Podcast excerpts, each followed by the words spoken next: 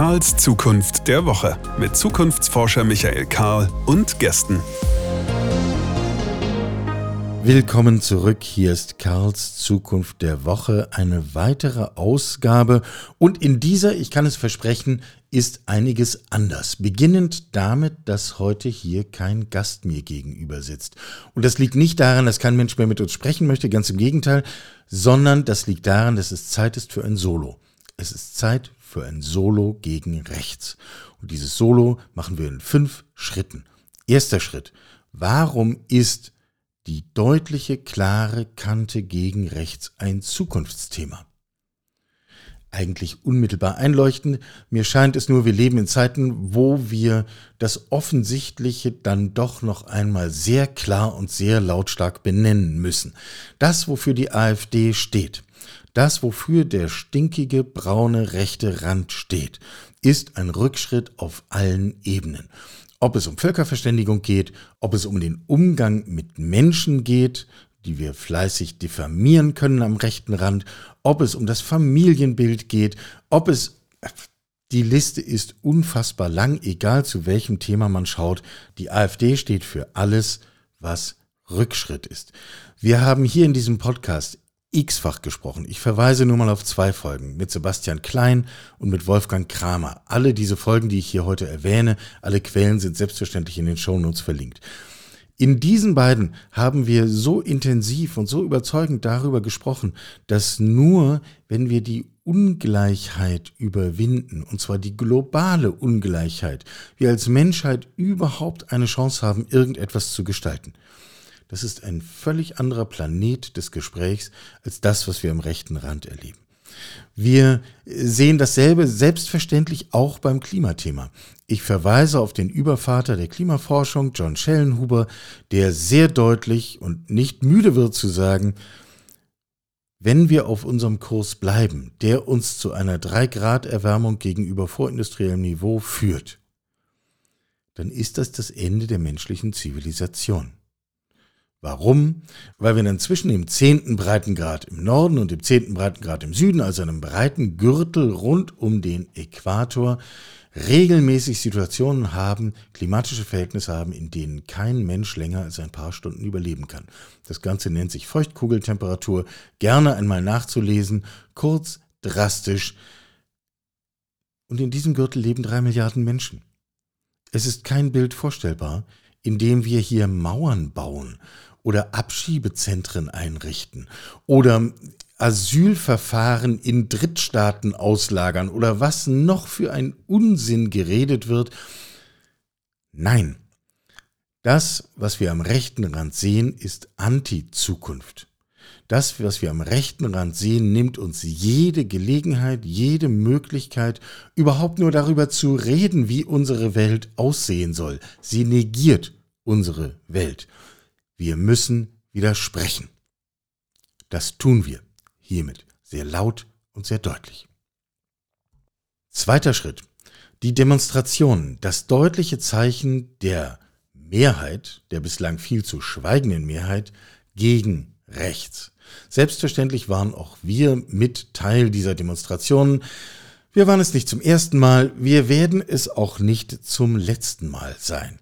Wir hatten in dieser Woche, und das ist der Erwähnung wert in diesem Zusammenhang, eine, wie ich finde, sehr unschöne Diskussion, ausgelöst durch einen Post des Norddeutschen Rundfunks, NDR Info, der uns darüber aufklärte, man solle doch nicht sagen, die Demonstrationen seien gegen rechts, sie seien gegen Rechtsextremismus, Rechts sein wäre doch okay.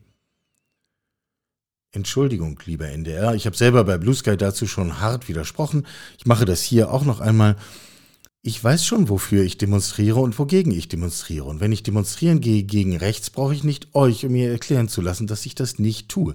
Das ist unfassbar belehrend, herablassend, sachlich falsch und außerdem grob verharmlosend.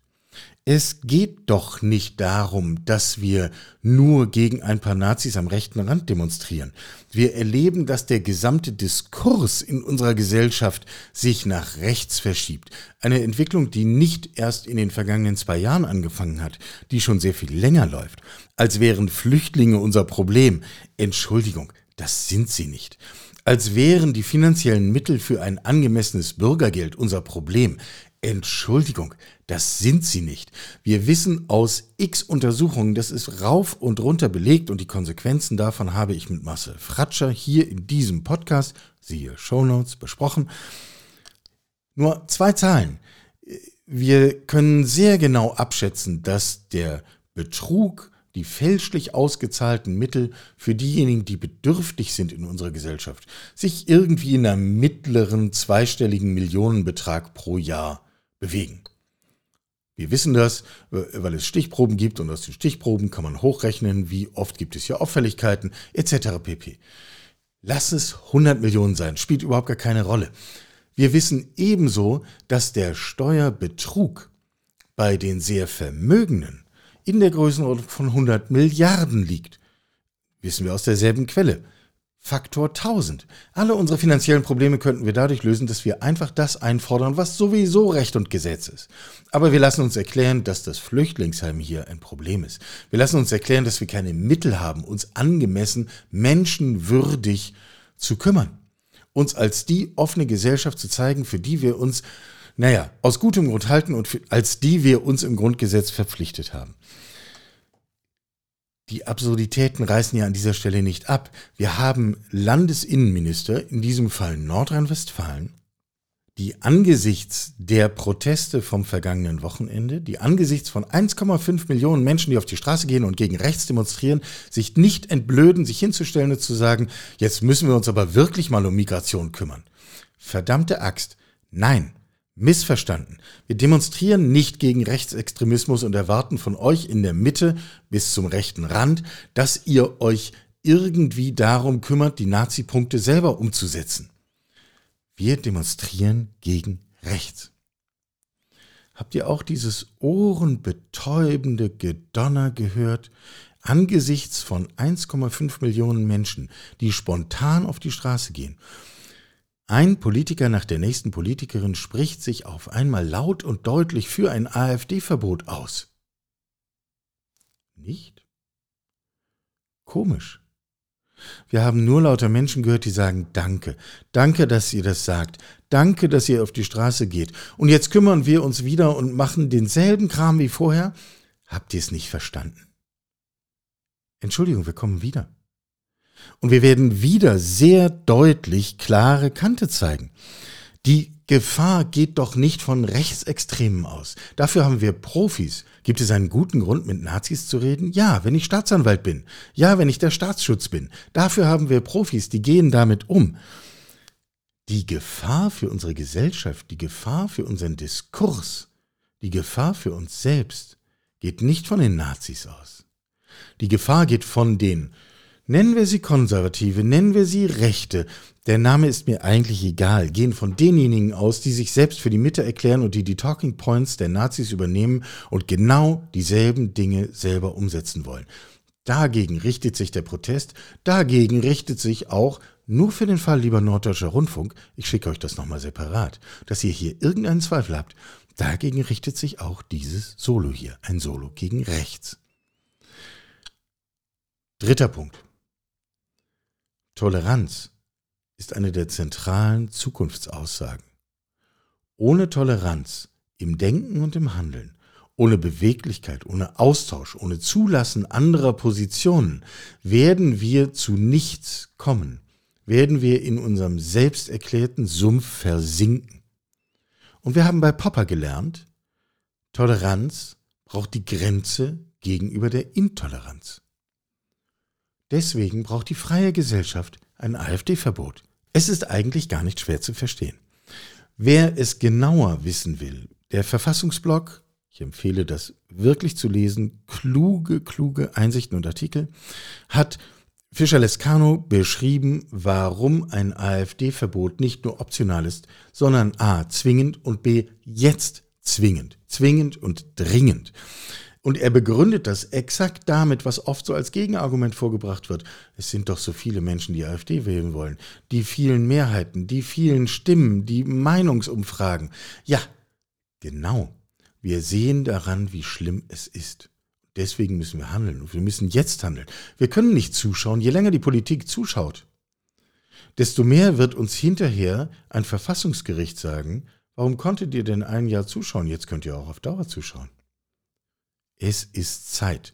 Es ist Zeit, dieser Bande von Rechtsextremisten, mehrere Landesverbände können gesichert so bezeichnet werden, das Geld abzuschneiden, die Strukturen zu zerschlagen und, was aus meiner Sicht am wichtigsten ist, diesem Politikdarstellern, diesem Wolf im Schafspelz, jeden Anschein von Legitimität zu nehmen.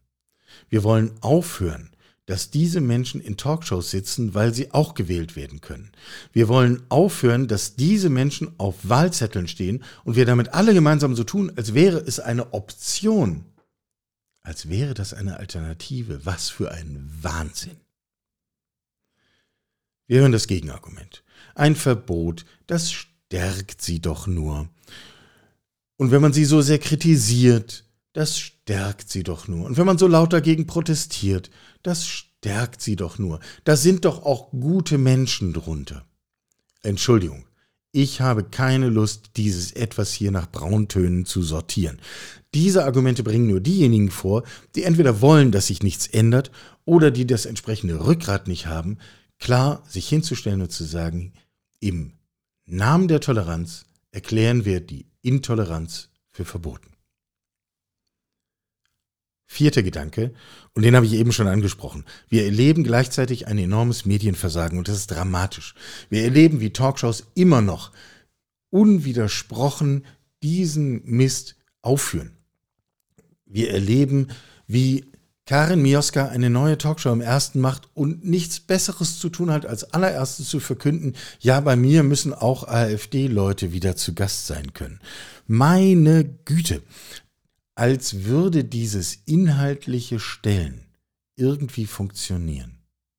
Seit Jahren wird darüber geredet, wir müssten sie entlarven. Hier ist nichts zu entlarven, das ist alles ganz offensichtlich da. Hier ist nichts zu stellen, es probiert ja auch keiner. Wer kann mir einmal zeigen, wo jemand wie Friedrich Merz, angetreten als CDU-Chef mit dem Versprechen, wir halbieren die AfD, hat super geklappt. Er kennt das nur mit dem Zähler und dem Nenner nicht. Am Schluss ist es Verdopplung geworden. Wo ist das große Grundsatzstück von ihm, wo er die AfD inhaltlich stellt. Das liegt genau da, wo die ganzen Politiker stehen, die jetzt ein AfD-Verbot fordern, weil sie verstanden haben, dass die Mehrheit der Gesellschaft genau das von ihnen erwartet. Und da stehen unsere Medien daneben, berichten sich den Wolf über tausend wild gewordene Bauern, unterwandert von so ziemlich jeder rechten Gruppe dieses Landes. Und dann kommen um Faktor 1000 spontan Menschen auf die Straße. Und was ist? Nichts ist. Wir erleben genau dasselbe wieder, was wir schon bei dem Klimastreik vor zwei Jahren erlebt haben. Über eine Million Menschen auf der Straße und zeitgleich stellt sich die Bundesregierung hin und verkündet gesetzeswidrige, unzureichende, später vom Verfassungsgericht kassierte Maßnahmen. Und ignoriert's. Wo ist die Schlagzeile, dass kein Verantwortungsträger des politischen Geschäfts den Hintern in der Hose hat, sich jetzt hinzustellen und Konsequenzen zu ziehen? Das ist ein Thema. Wer verfolgt das nach? Es schweigt. Wir erleben ein Medienversagen. Und das ist schlimm. Wir erleben ein Versagen unserer gesellschaftlichen Debatte, unseres Diskurses. Auch hier tragen Menschen Verantwortung. Fünfter Gedanke. Während ich das alles sage, sitze ich in Leipzig. Und Leipzig ist bekanntlich eine Stadt in Sachsen. Das ist ein Problem. Und das ist kein Spaß. Wir mögen Leipzig. Leipzig ist eine offene Stadt, Leipzig ist eine bunte Stadt. Ich erlebe tolerante Menschen hier in Leipzig. Würde ich jemandem raten, aus Leipzig raus aufs Land zu ziehen? Nein. Würde ich übers Wochenende in die sächsische Schweiz fahren? Nein, das tue ich nicht mehr. Denn da treffe ich Menschen, die in meinem Leben keinen Platz mehr haben. Würde ich, und ich sage das als deutlich erkennbar mitteleuropäischer Mann mittleren Alters, grauer Haare, alter weißer Mann, wie er im Buche steht, würde ich Menschen mit dunkler Hautfarbe raten, in Sachsen aufs Land zu fahren, zu ziehen, dort einen Job anzunehmen, selbst in Dresden einen Job anzunehmen, um Gottes Willen nein. Man höre sich den Podcast hier nochmal mit Chris Piak an, dann weiß man ganz genau, was das eigentlich für Konsequenzen hat. Die Satirepartei Die Partei plakatiert seit langem Leipzig raus aus Sachsen bei jeder anstehenden Wahl. Dieser Slogan war nie aktueller, wenn man es mal so nimmt. Es gibt ja auch übrigens keinen Grund, dass äh, Bundesländer geografisch zusammenhängen müssen. Hm, Bremen, Bremerhaven hängt auch nicht zusammen. Also könnte uns bitte jemand aufnehmen? Spaß beiseite. Hier ist nicht Zeit für Spaß. Was geschieht, wenn hier die AfD regiert? Und wir wissen alle, wenn wir auf unser politisches Personal in diesem Bundesland gucken, beginnend bei dem, den ich gerne unseren Ministerpräsidenten Darsteller nenne, der sich gerne auf Putins Sofa fotografieren lässt, während er mit Putin telefonieren darf, ich bitte das zu googeln, beim Zustand der Konservativen hier in diesem Bundesland muss die AfD noch nicht einmal den Ministerpräsidenten stellen nach der nächsten Wahl, die in diesem Jahr stattfindet, um ganz entspannt den politischen Takt vorzugeben. Und ganz entspannt aus deren Sicht, nicht aus meiner. Ist das zu tolerieren? Nein. Klare Kante? Nein. Wir müssen widersprechen. Wir diskutieren ernsthaft im Team, was das mit unserem Unternehmen macht. Werden wir unser Unternehmen hier an diesem Standort ausbauen? Unter diesen Bedingungen? Ganz sicher nein. Werden wir es woanders hin verlagern? Die Frage ist komplex. Da hängen Mitarbeiter, Mitarbeiterinnen dran, da hängen deren Familien dran, da hängt meine eigene Familie dran. Aber das ist ein hoch ernsthaftes Thema.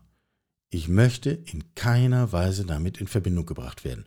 Und das vielleicht zum Schluss dieses Solo gegen rechts, um das einmal sehr klar zu formulieren an alle, die rechts sind, an alle, die AfD-Fanboys sind und schon gar an alle, die darin irgendwie organisiert sind oder selber ihre Finger drin haben. Wir wollen euch nicht haben.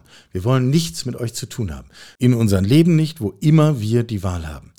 In unserem Team nicht, sicher nicht. Unter unseren Partnern nicht, sicher nicht. Und auch unter unseren Kunden nicht. Nein, die Zeit ist vorbei. Klare Kante, eine Grenze ist erreicht. Gegen rechts. Sie hörten Karls Zukunft der Woche, ein Podcast aus dem Karl Institute for Human Future.